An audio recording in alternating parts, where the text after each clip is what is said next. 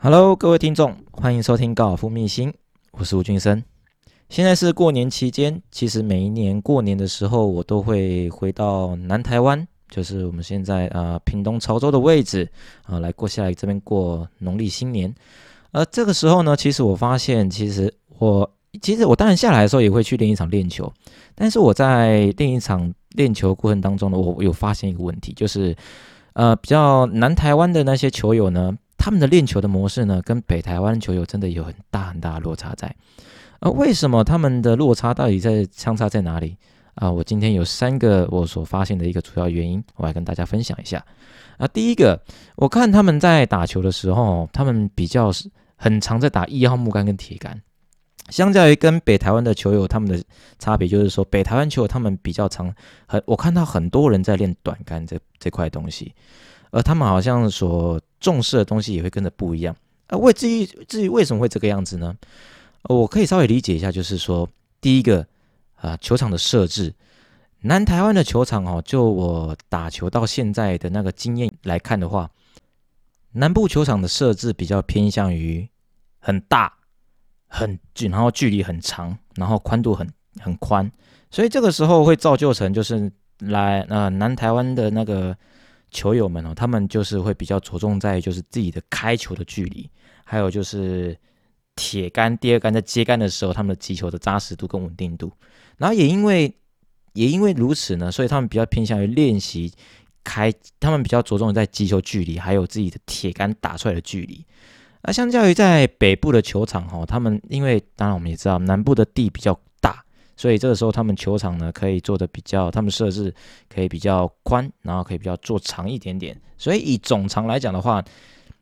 南部尤其是台南、高雄这部分，这边几个高尔夫球场，我记得他们的总长距离是拉的蛮长的。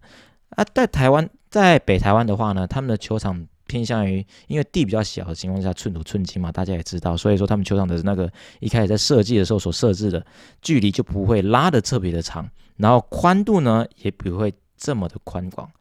所以相对的这个时候就会考验到就是球友们的铁杆的精准度，还有开球的的稳定性跟它的精准度在，所以这个时候在北部以北部球友的来说的话，我相信。真的，我真的非常非常相信他们的开球距离，以总平均来说的话，绝对是输南部这边有球友的。那其实这个没什么好去比较的，为什么？因为这个是因为球场所设置的关系，而你长期以来去习惯打北部的球场，所以造就你在练一场，你所练习的东西就会比较适合去符合去应付它，去去应付这球场去去做一个练习。那南台湾的球的球友呢，当然就相对的，可能你比较常。打，比如说几个像是高雄也好，或者信宜球场也好，这个球是这几个球场它的距离总长比较长，而且宽度比较宽广的情况之下，当然你就会尽可能的去用你的全力去练习你的腰木杆，尽可能把那距离越打越远，相对性你的第二杆会比较好接杆。然后再来就是我们刚才所前提所提到的一个这个种种因素的环节，我们可以得知一个消息，就是说就训练的环境，对于训练环境来说的话，北部跟南部球场的草种也跟着不一样，呃，怎么说呢？北部基本上他们的我们的国岭速度哈，都是属于像有几个球场算蛮蛮快的。我相信大家有在打高尔夫的人，他们都很了解永汉，还有美丽华、东方、扬生这几个球场，他们的国岭都比较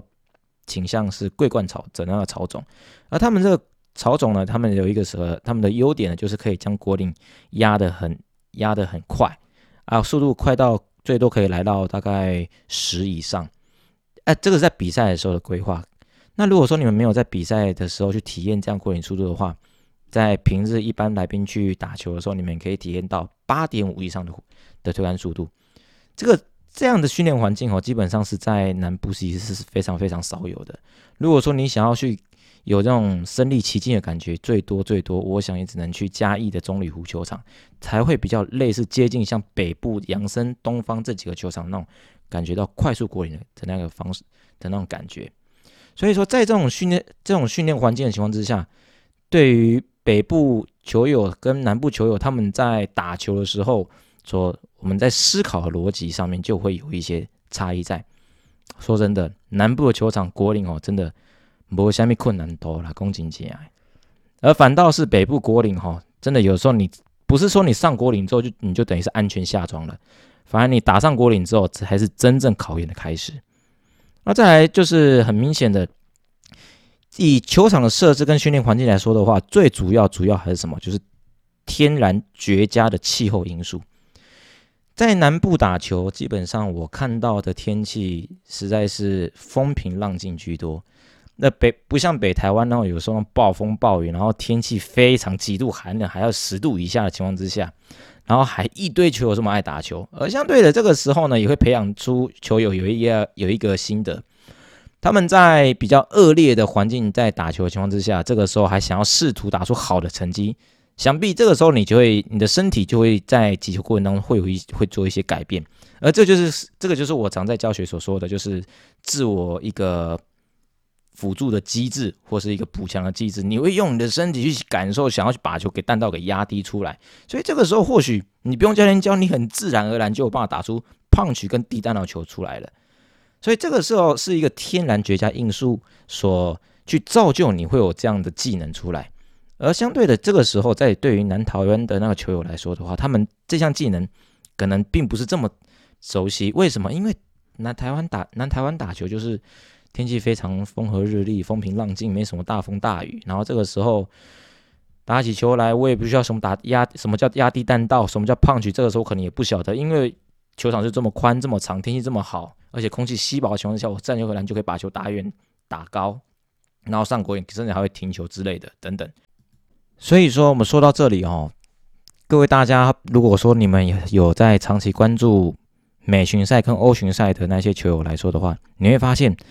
欧巡赛选手他们在打起球来，会比美巡赛选手来的更加的多元化、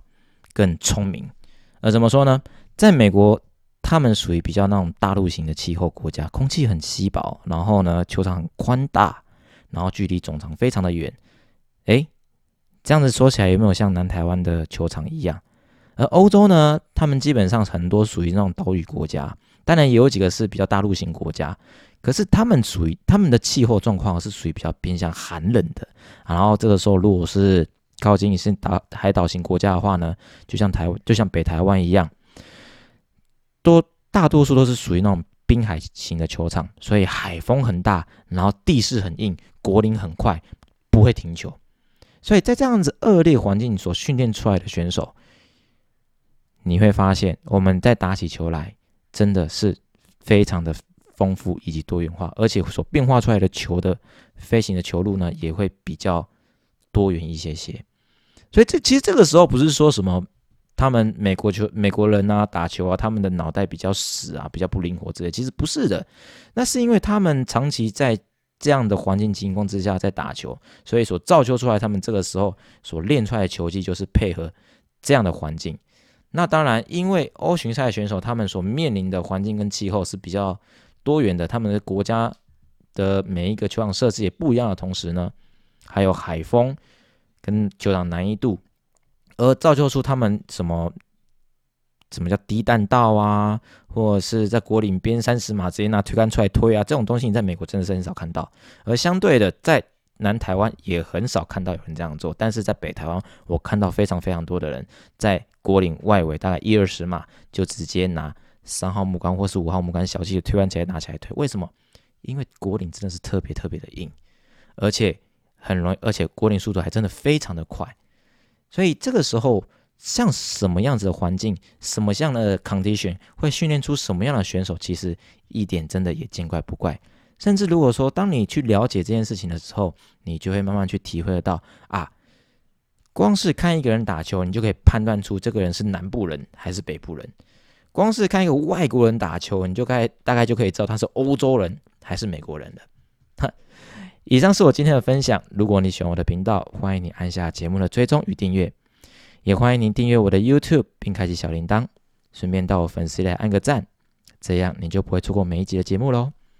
我是吴俊生，我们下期再见。